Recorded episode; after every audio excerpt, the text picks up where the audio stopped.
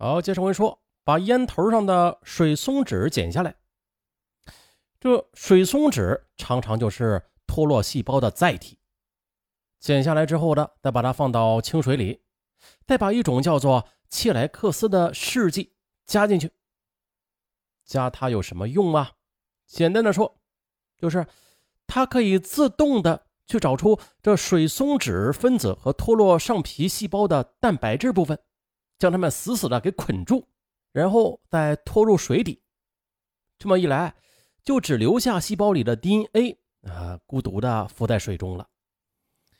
啊，但是从这个成功率上来看吧，不一样的烟头需要选择不一样的提取方法，这才能够获得更高的成功率的。就这样，经过分离之后，提纯之后的 DNA，它有一个特点，那就是这个量啊。太少了，所以下一步我们就需要让它变多。随后呢，我们又将 DNA 放进了一种聚合酶连式反应的仪器中，在其中加入像一把智能剪刀似的引物。这个引物会捡取我们已经设定的片段，从而让仪器进行上百万倍的复制，从而的得到了大量目的的 DNA 片段。从而这就实现了微量物证到大量物证的升级。呃，各位听友听明白了吧？就是无限的复制少量的 DNA 剪裁，让它变多再变多。你想要多少就变多少。那什么？那位你想变人民币？哎呀，咱们变黄金不？不是，那犯法的。不管如何吧，说白了就是甭管有多微量，你不用管，只要你有啊，现在的科学技术就能够给你安排清楚。嗯，当然了，这个过程它也不是百分之百完美的，因为这烟头啊，它可能会被污染过。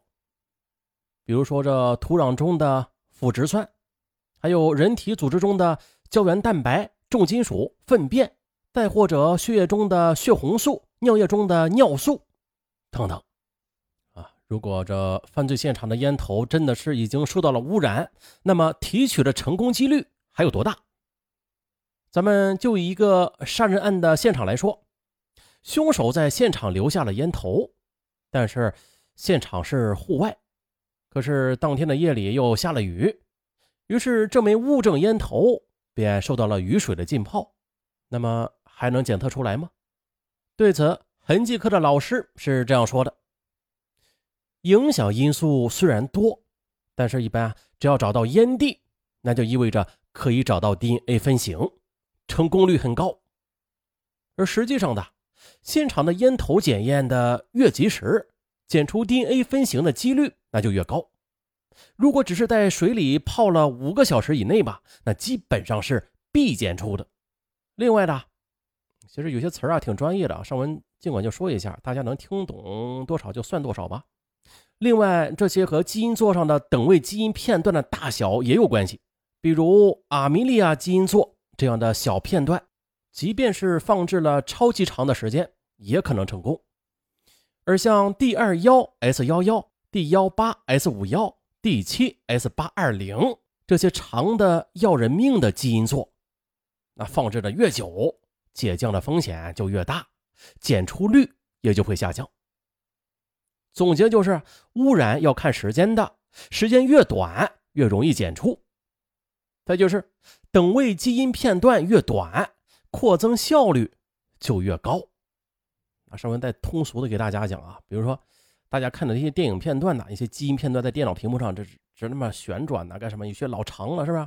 啊，什么那个组组合的图形，感觉挺奇奇怪怪的那些基因的图形，有些很短是吧？对，说的这个长短，应该就是指那个啊，基因片段越短，它这个扩增效率就越高。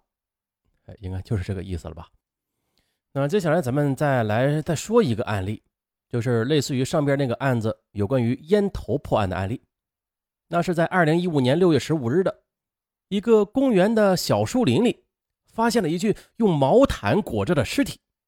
现场勘查尸体附近，发现了两个烟头。于是警方便对烟头进行了特征提取，最后推断。这两个烟头都属于本地同一个香烟牌子，并且特征很相似，大概率是出自同一个烟盒。啊，经过进一步的检验，两个烟头上的唾液血型均为 AB 型，这是同一个人抽的。警方初步认定嫌疑人是死者的丈夫，但是死者丈夫称啊，他自己当晚的在工厂值班呢，可是却没有证人可以为其作证，他呀给不出不在场的证据。再加上经过检验现场的烟蒂，也表明了他在现场出现过，于是成功的就揭穿了其谎言了。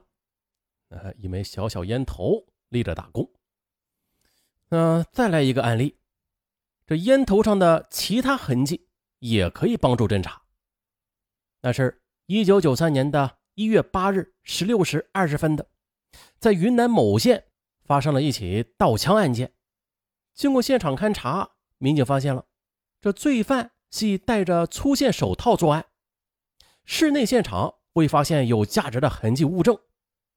接着又勘查室外现场，警方。在东围墙外篮球场西北角的台阶上，提取到了三枚新鲜的烟头。经过调查走访以及现场分析，认为这三枚烟头因为罪犯所留的，并且这三枚烟头均为春城牌过滤嘴香烟。这烟头的咬痕严重，那就是含吸长度各不同。这里所谓的含吸长度各不相同是什么意思？嗯，应该有吸烟习惯的听友啊，他知道这啥意思。那不吸烟的听友听上文这么一解释啊，大家也明白了。就是喜欢抽烟的人都有着自己独特的习惯和动作，有的人含吸的比较长，有的人则比较短，就是指这香烟吸到离烟嘴的什么程度之后，你会把香烟给丢掉，是吧？就是有的人呢，抽烟一直抽到那个黄色的过滤嘴很近了，才丢掉，有点烫手了才丢掉。而有些人则离着过滤嘴很远呢，就把它给丢掉了啊！这就是含吸长度各不相同。还有的人喜欢咬烟嘴有些人则不喜欢，并且喜欢咬的人，这咬力大小也会有不同的。这些种种的习惯都反映在了这个小小的烟蒂上，是吧？这个烟蒂它是个相对于软质的东西，咬了就会留下痕迹。于是呢。警方就从现场的三个烟头的咬痕出发，先推断出了这三个烟头的咬痕特征不一样，非常有可能是三个不同的人所留下的。也就是说，这很可能是三个人的团伙作案。啊，接着警方又通过调查取证，顺藤摸瓜的找到了三个嫌疑人。可是之后呢，又因为缺少证据，但是警方又想到了一个计策。就是在有意无意的放松的条件场所之下的，呃，给和现场同一个牌子的烟让他们抽。随后的警方就秘密的提取到了烟蒂，进一步的对烟蒂上的唾液进行检验和痕迹比对。当时这起案子是唾液血型检验，对比之后案件得破。从犯罪心理学的角度来看。这烟蒂往往是凶手无意之间留在现场的，而这个犯罪后有这样的表现，也一般会有两种情况：一啊，对环境非常熟悉，考虑熟人作案，抽烟说明他紧张，但是对环境很放心；二，对环境不熟悉，心里特别紧张，但是多人犯罪，出于一种去责任化的无意识氛围。啊刚才前面咱们举的那个例子，案例一就是属于第一种对环境熟悉的，抽烟只是说明他紧张，对环境却很放心的那种。案例一就是在一个公园的小树林里边发现一具用毛毯裹着的尸体，警方呢又在现场勘查尸体的附近发现了两个烟蒂，最终确认了死者的丈夫曾经在那边出现过。对，这起案例就是属于第一种。因为凶手所住的小区就在公园附近，他知道抛尸点的隐蔽性，所以在抛尸前，他来踩点抽烟。那啊，反过来就是案例二，则属于第二种了，对环境不熟悉，心里特别紧张，啊，是多人犯罪，处于一种去责任化的无意识氛围，即团伙犯罪时无意间的留下了烟蒂。好，说到这儿，嗯，本期案子也差不多结束了啊。一直提倡吸烟有害健康啊，大家尽量不要吸烟，是吧？但是你看啊，从这方面来看，这还是有好处的，是吧？啊，开玩笑啊，吸烟有害健康，大家尽早戒烟。好了，本期的案就到这儿，我是尚文，咱们下期再见。嗯，本期节目的结尾处，尚文给大家解一个惑。呃，有些听友啊不会找这个西米团里边的精品大案，其实啊很容易找啊，不用说去到那个呃情感大案专辑里边去一级的一级的去那么去扒拉，不用。其实呢，这西米团中的这些精品大案，咱们通过一个入口进去，就会发现这些案件原来都是集中在一起的啊，并没有跟其他免费的大案混到一块儿。那么呢，怎样去把这些嗯精品大案一下子全部都收听到啊？来吧，点击上文的头像，进入上文的主页。大家注意看，西米团有个小图标啊，点击一下即可进入西米团的页面了。